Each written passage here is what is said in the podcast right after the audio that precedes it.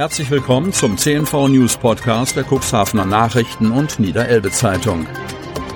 In einer täglichen Zusammenfassung erhalten Sie von Montag bis Samstag die wichtigsten Nachrichten in einem kompakten Format von sechs bis acht Minuten Länge. Am Mikrofon Dieter Büge.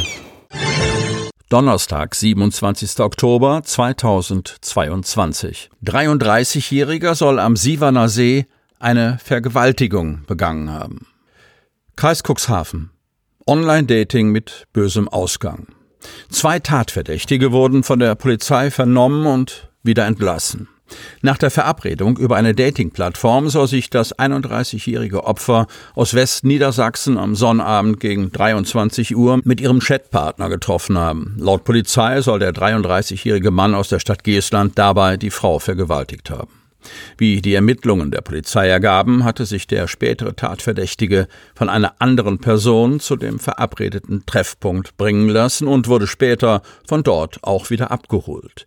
Die junge Frau sei über mehrere Stunden festgehalten und vergewaltigt worden. Gegen Morgen konnte das Opfer in einem unbeobachteten Moment aus ihrem Fahrzeug flüchten und mit Hilfe von Passanten die Polizei rufen, heißt es in der Mitteilung der Polizei. Die 31-Jährige wurde in ein Krankenhaus gebracht. Die Polizei konnte den mutmaßlichen Täter und eine weitere Person identifizieren und vorläufig festnehmen. Nach ersten Vernehmungen wurden beide wegen fehlender Haftgründe wieder aus dem Gewahrsam entlassen. Bei den Personen handelt es sich um einen 33-jährigen Mann und eine 32-jährige Frau aus der Stadt Geestland. Der Beschuldigte ist in der Vergangenheit bereits wegen ähnlicher Fälle polizeilich in Erscheinung getreten teilte die Polizei mit. Sogenannter Hamburger Leuchtturm in Cuxhaven steht zum Verkauf. Der über 200 Jahre alte Hamburger Leuchtturm ist ein Wahrzeichen Cuxhavens. Nun steht er zum Verkauf. Ein Schnäppchen ist das nicht. Der Vermarktungsslogan lautet, soweit der Blick reicht. Dieser viergeschossige Leuchtturm steht westlich der Einfahrt zum alten Hafen von Cuxhaven.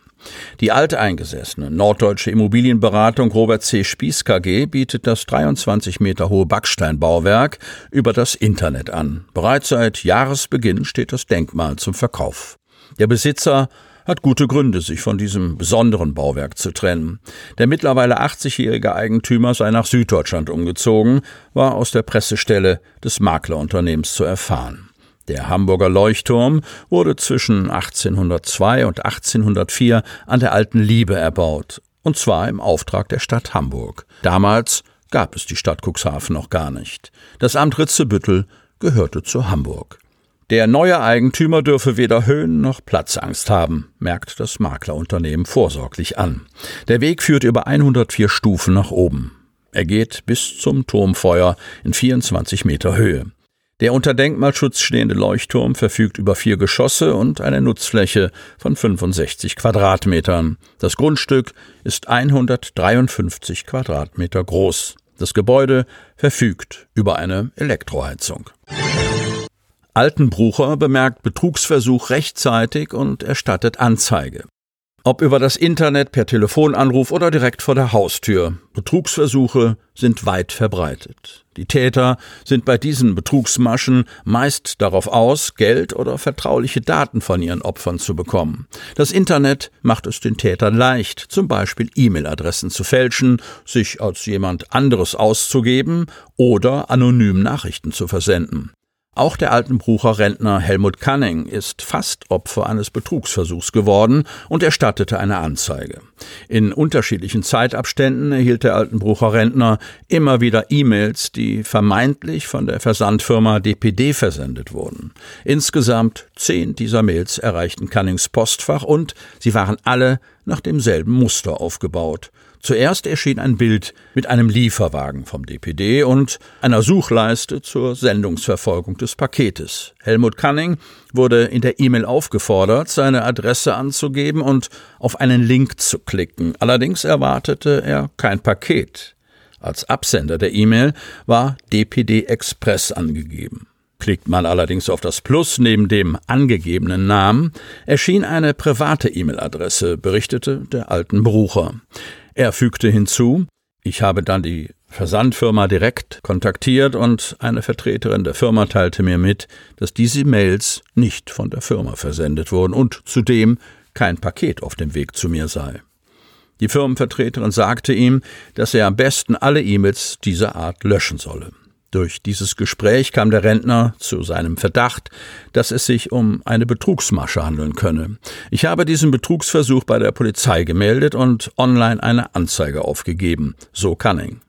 Bei dieser Art von E-Mails handelt es sich um das sogenannte Phishing per E-Mail, bei dem die Internetkriminellen an Zugangsdaten und Passwörter gelangen wollen, so an Katrin Fornica von der Verbraucherzentrale Niedersachsen.